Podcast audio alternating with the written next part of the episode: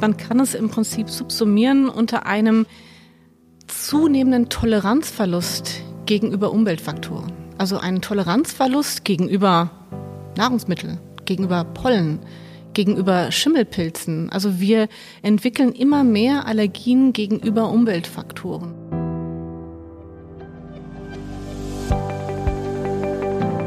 Sieblers Denkräume. Bayerns Wissenschaftsminister Bernd Siebler im Dialog mit Wissenschaft und Forschung. Ja, meine sehr geehrten Damen und Herren, ich darf heute beim Format Sieblers Denkräume Frau Professor Claudia Treidel-Hoffmann begrüßen. Sie ist Direktorin des Instituts für Umweltmedizin Unicat TUM und des Helmholtz-Zentrums in München. Sie ist Direktorin der Hochschulambulanz für Umweltmedizin der Uni Augsburg und stellvertretende Direktorin am Ziel des Institute for Food and Health der TU München. Und sie forscht natürlich am Thema Auswirkungen der Umwelt und des Klimas auf unsere Gesundheit. Und das ist ja etwas, das uns wirklich fasziniert und bewegt, denn wir sind ja als Menschen hiermit gefordert und spannend ist, dass die Uni in Augsburg gerade ein Uniklinikum aufbaut, wo Sie ja auch zentral mit unterwegs sind, denn Umweltmedizin spielt dort eine ganz große Rolle. Und äh, sie betreuen hier die Patientinnen und Patientinnen ja eben auch vor Ort und äh, sind auch dabei, das Zentrum für Klimaresilienzforschung aufzubauen. Ihr Lehrstuhl und das Institut sind eben ein Netzwerk mit renovierten internationalen Forschungseinrichtungen, die eingebunden sind.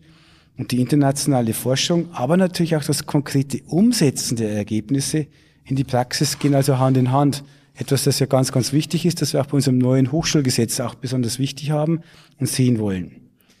Aber für die Laien unter uns, Frau Treidel-Hoffmann, was erforschen Ihre Institute, was erforschen Sie jetzt im Speziellen? Geben Sie uns einen kurzen Überblick. Sehr gerne. Also wir als Umweltmediziner oder ich als Umweltmedizinerin, ich möchte im Prinzip, dass Krankheiten verhindert werden. Ich möchte Wege finden, wie wir nicht mehr krank werden und auch gesund werden. Ähm, und das ist im Prinzip das, das, das Hauptziel. Und wir haben uns dafür eine Erkrankung herausgepickt, eine Erkrankung, die wirklich ja 20, 30 Prozent der Deutschen betrifft, die Allergien. Ähm, und das ist die Erkrankung, die am ehesten auftritt im Lebensverlauf. Kinder, 20 bis 30 Prozent der Kinder leiden an Allergie, an einer Neurodermitis und eben auch viele Erwachsene. Und deswegen haben wir diese Erkrankung die umweltbedingt ist, als Paradeerkrankung, als Beispiel genommen, um eben zu verstehen, wie können wir verhindern, dass Menschen allergisch werden und wie können wir das schaffen, dass ja auch Patienten eine Allergie verlieren. Und das ist so das Hauptziel unserer Forschung. Tatsächlich kennt ja jeder irgendjemanden, der Allergien hat oder äh, Neurodermitis erkrankt ist. Das ist natürlich auch für die Psyche ein ganz wichtiges Thema, vor allem wenn die Dinge im Gesicht sind oder an erkennbaren Körperstellen mit aufgetreten sind. Ähm, inwiefern macht uns denn tatsächlich Umwelt krank? Ähm, hält sie vielleicht auch gesund? Ähm, wie können wir darauf Einfluss nehmen durch eigenes Verhalten, durch eigenes Tun?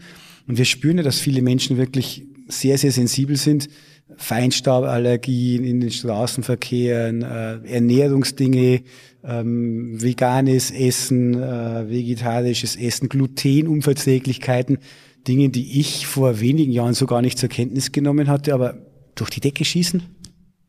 Ja, Sie sprechen ganz wichtige Dinge an und man kann es im Prinzip subsumieren unter einem zunehmenden Toleranzverlust gegenüber Umweltfaktoren. Also einen Toleranzverlust gegenüber Nahrungsmittel, gegenüber Pollen, gegenüber Schimmelpilzen. Also wir entwickeln immer mehr Allergien gegenüber Umweltfaktoren. Und Sie haben gefragt, wie macht uns Umwelt krank oder auch wie hält sie uns gesund? Kleines Beispiel, es ist so, je näher ein Kind an einer befahrenen Straße lebt, desto höher ist die Wahrscheinlichkeit, dass das Kind eine Neurodermitis entwickelt. Also hier der ganz klare, die ganz klare Verbindung zu Umweltschadstoffen, aber vielleicht auch Lärm durch die Straße und eben der Entwicklung dieser häufigsten Kindererkrankungen, nämlich der Neurodermitis und den Allergien.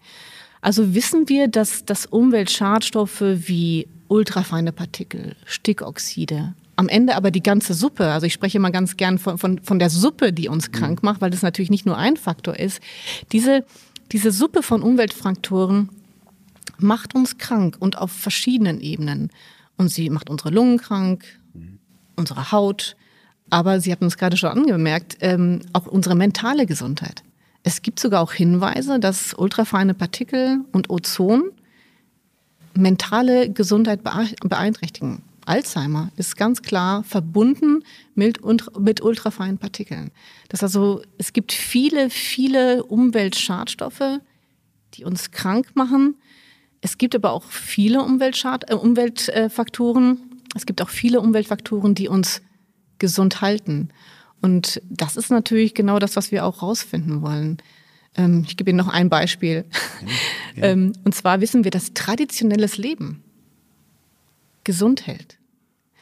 Ähm, das sind auch Daten hier aus, aus München, auch von der LMU, von Erika von Mutius, die gezeigt hat, dass traditionelles Bauernhofleben vor Allergien schützt.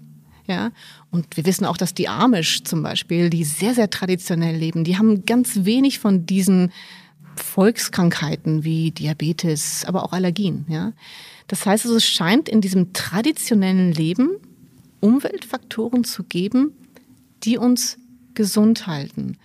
Und da müssen wir hin, dass wir natürlich diese, diese Faktoren verstehen und dann zu den Patienten bringen. Und dann gehen wir wieder zu meinem ersten Punkt, dann eben schaffen, dass die Menschen überhaupt keine Allergien entwickeln oder gar nicht krank werden. Dieses Thema mit dem Landleben finde ich bemerkenswert. Ähm, Liegt es an den Stellen? Das hört man ja immer wieder mal bei dieser populärwissenschaftlichen These, dass man auch eine gewisse Grundlast braucht, eine gewisse Abwehrbereitschaft eben auch hat dann, äh, um eben auch dann in der Notsituation auch die Antikörper zu haben. Ist das nur populärwissenschaftlich oder kann man wirklich einen Effekt daraus ablesen? Das ist nicht nur populärwissenschaftlich, da mhm. kann man wirklich einen Effekt rauslesen. Und zwar der Effekt ist zum Beispiel durch gewisse Bakterien, die wir in Kuhstellen finden. Mhm. Spannenderweise ist es in Kuhstellen und nicht in Schafstellen zum mhm. Beispiel. Oder Schweine. Man ist wirklich die Kuh, die anscheinend hier einen protektiven Faktor bringt. Ja.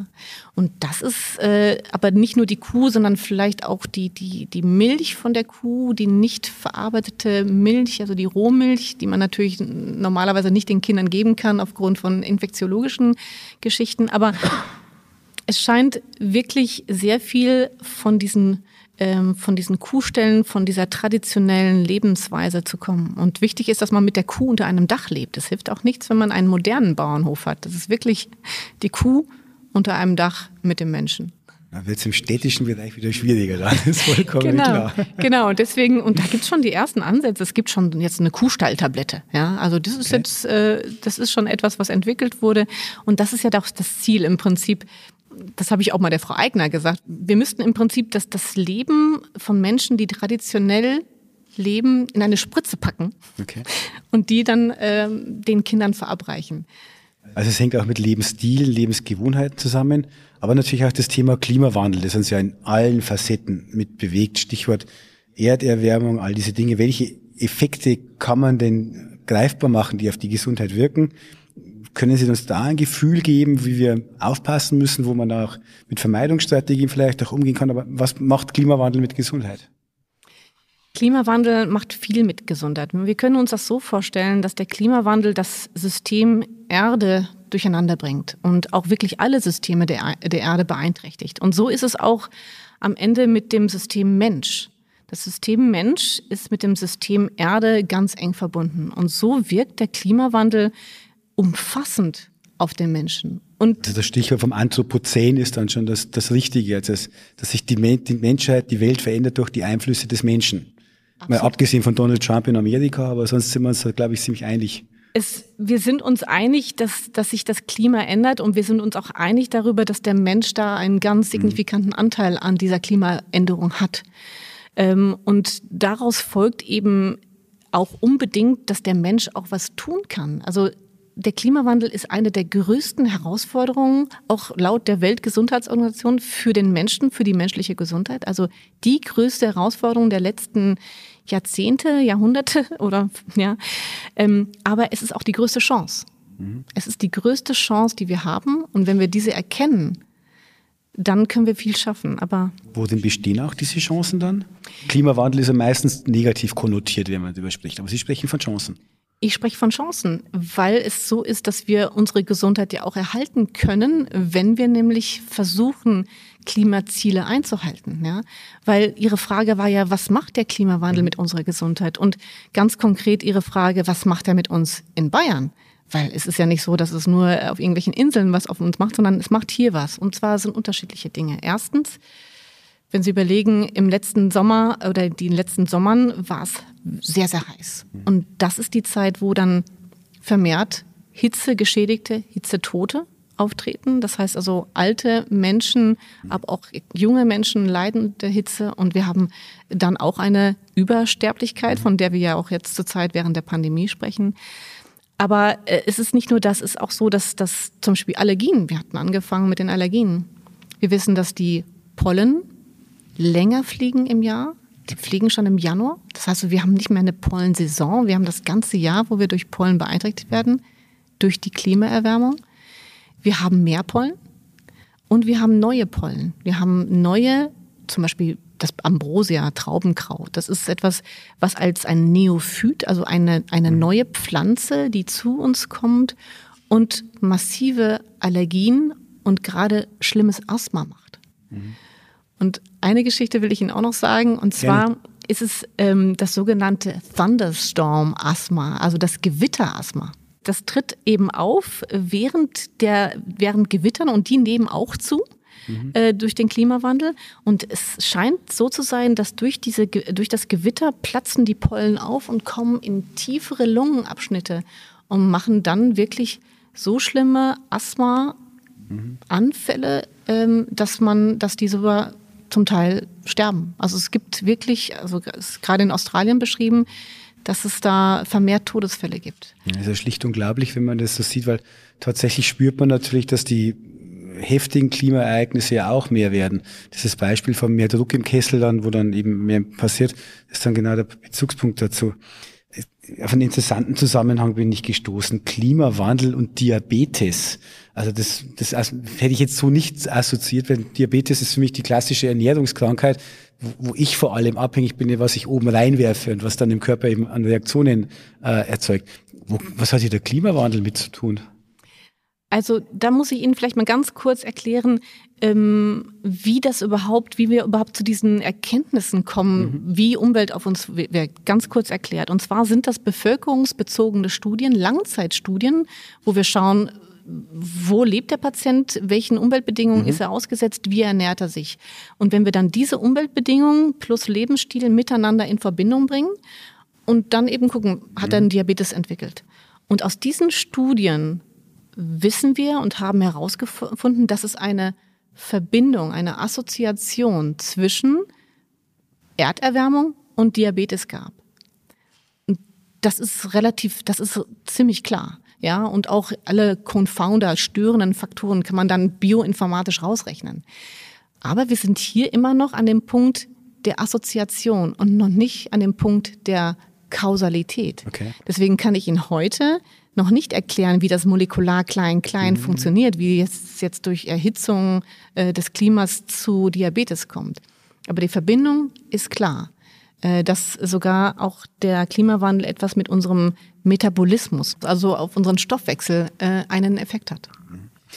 Kann es einfach sein, dass durch mehr Wärme mehr Nahrungsmittel auch zur Verfügung stehen, andere Nahrungsmittel zur Verfügung stehen? Also der Anteil von Zucker in der Nahrung ist ja in den letzten Jahrzehnten deutlich gestiegen und es liegt ja relativ klar auf der Hand, dass das Auswirkungen hat. Ja, also ich glaube, da sprechen Sie einen ganz wichtigen Aspekt äh, an. Man muss natürlich da auch über den Tellerrand hinausschauen mhm. und wirklich alles mit in Erwägung tun und dann äh, in Erwägung ziehen. Und dann sind es auch manchmal Dinge, die ein bisschen weiter weg liegen, aber die letztendlich den Effekt haben. Absolut richtig.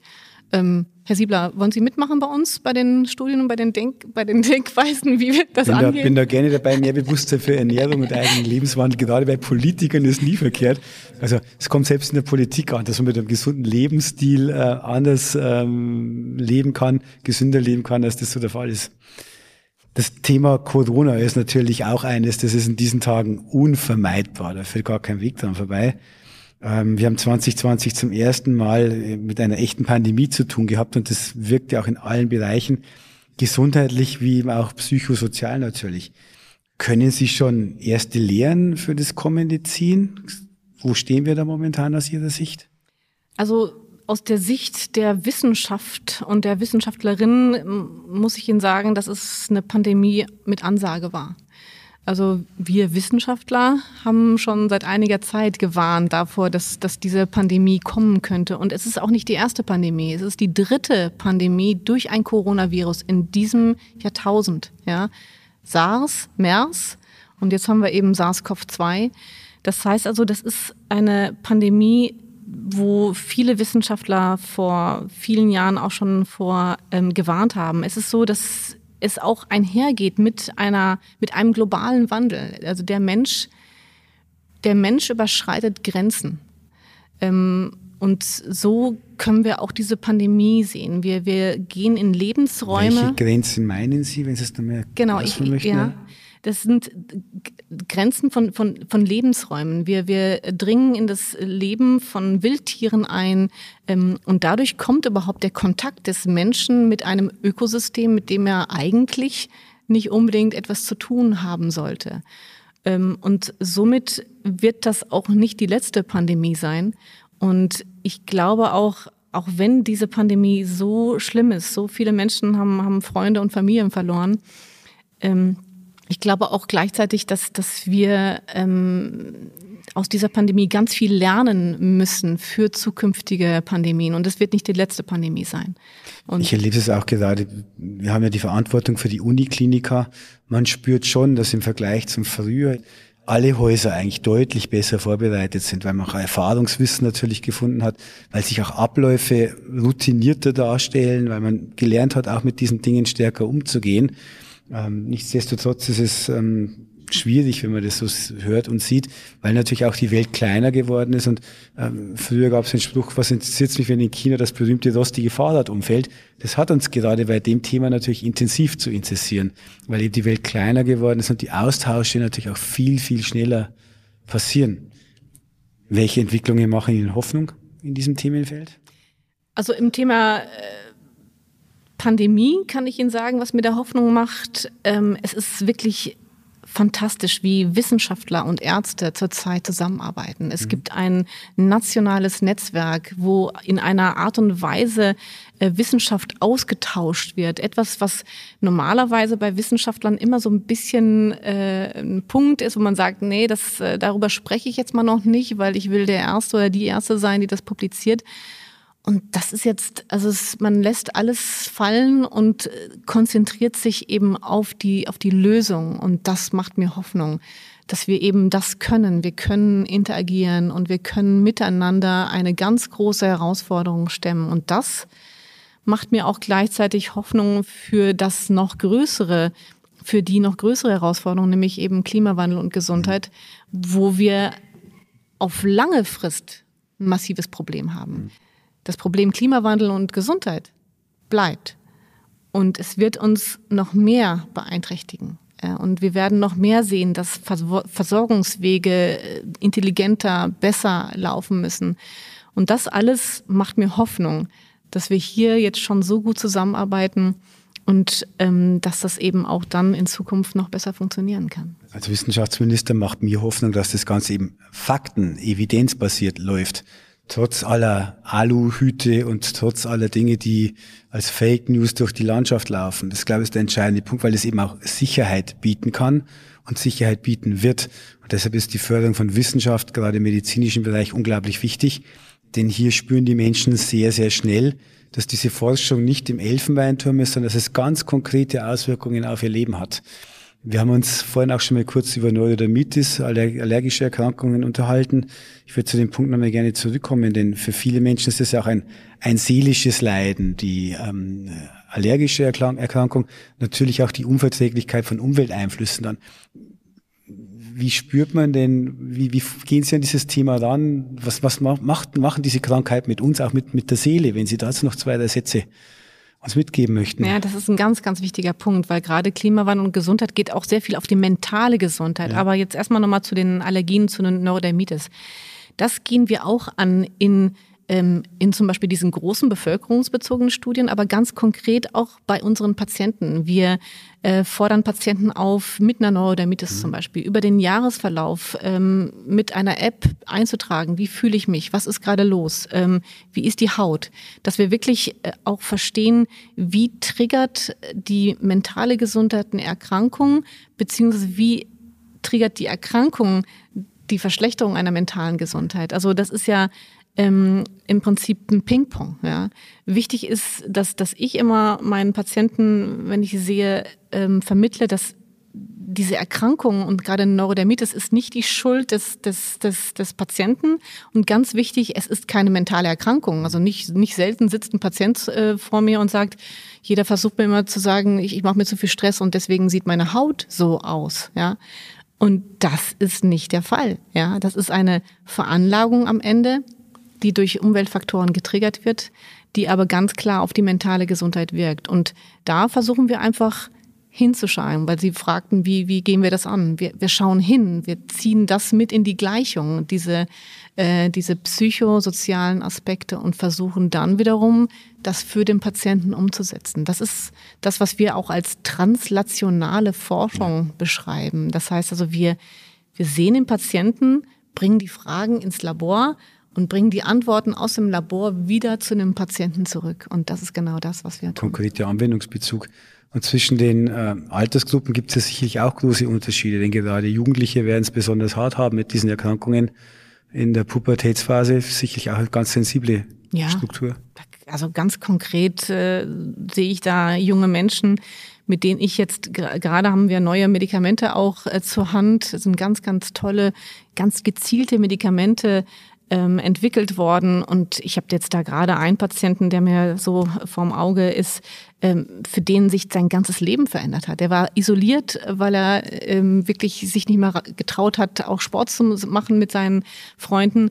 Und, und den sehe ich jetzt ein halbes Jahr, nachdem ich ihn therapiert habe, als einen strahlenden jungen Mann, äh, der wieder Zukunft sieht. Ja. Und insofern können wir, wenn wir diese Forschung auch machen, Leben verändern.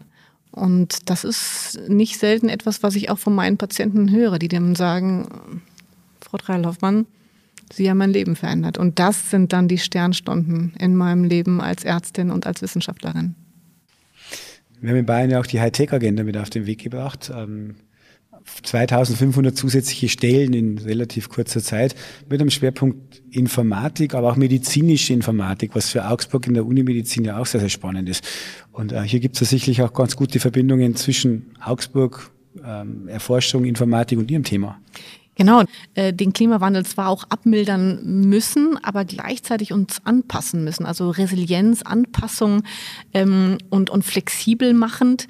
Ähm, und das ist genau das, was wir da in Augsburg anstreben wollen, weil wir nämlich Hightech brauchen wir, um diese ganzen vielen Verbindungen um diese vielen Verbindungen zwischen Umwelt und Mensch verstehen zu können, dafür brauchen wir wirklich auch diese Digital Twins, also irgendwelche Variables an der, an der, an der Haut, ähm, die Umweltfaktoren aufnehmen, plus die ganzen Sachen, die dann im Körper passieren.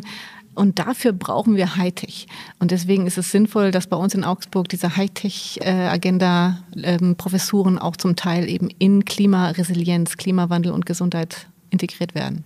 Das freut mich sehr, denn ein Motto für meine Zeit als Minister im Haus lautet, dass die Technik den Menschen dienen muss. Ähm, das ist ein entscheidender Punkt. Die Technik ist kein Selbstzweck.